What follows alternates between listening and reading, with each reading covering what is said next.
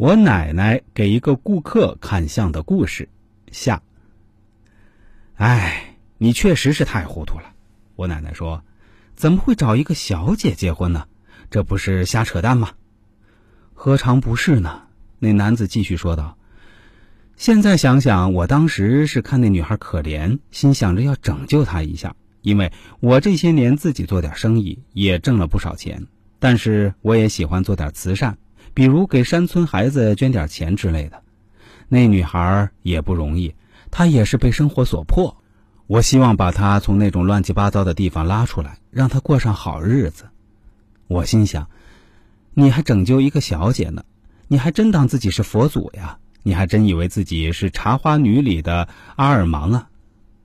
那男士继续说：“现在的问题是我前妻其实内心是爱我的，我们也有孩子。”自从离婚后，他也没有再找人。说白了，他还在等我。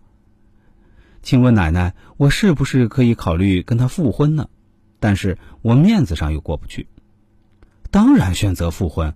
我奶奶毫不犹豫的回答：“浪子回头金不换，你现在也是四十多岁的人了，也要对家庭、对自己负责任。毕竟你也不再年轻，不能再犯错误。”是的，这些我都知道。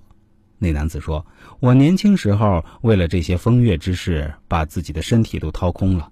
现在生理上的欲望也少多了，甚至那方面能力也比以前差多了。我就听奶奶的吧，考虑一下跟前妻复婚。”哎，这真的是一个非常荒唐乃至荒谬的故事，也反映了我们中国社会残酷的现实。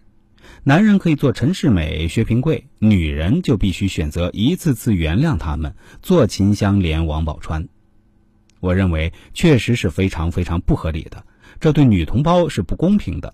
就好比这位男子的老婆，也好比我们社会上某些大款官员的原配，不管老公在外面怎么花天酒地，还是只能选择默默的忍受原谅。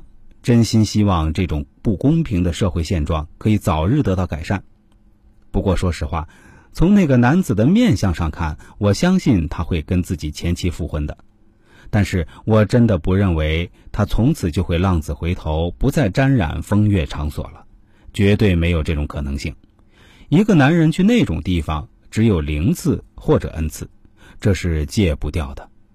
但愿他为了自己的孩子、家庭、亲人和社会名誉考虑，以后会稍微有所收敛吧，也不去做太对不起自己老婆的事情吧。如果大家对这方面的知识感兴趣，想了解更多这方面的内容，可以关注一下我的公众号“周易面相大叔”，其中的“叔”是叔叔阿姨的“叔”啊。这个蓝色背景太极头像的公众号，千万不要加错了。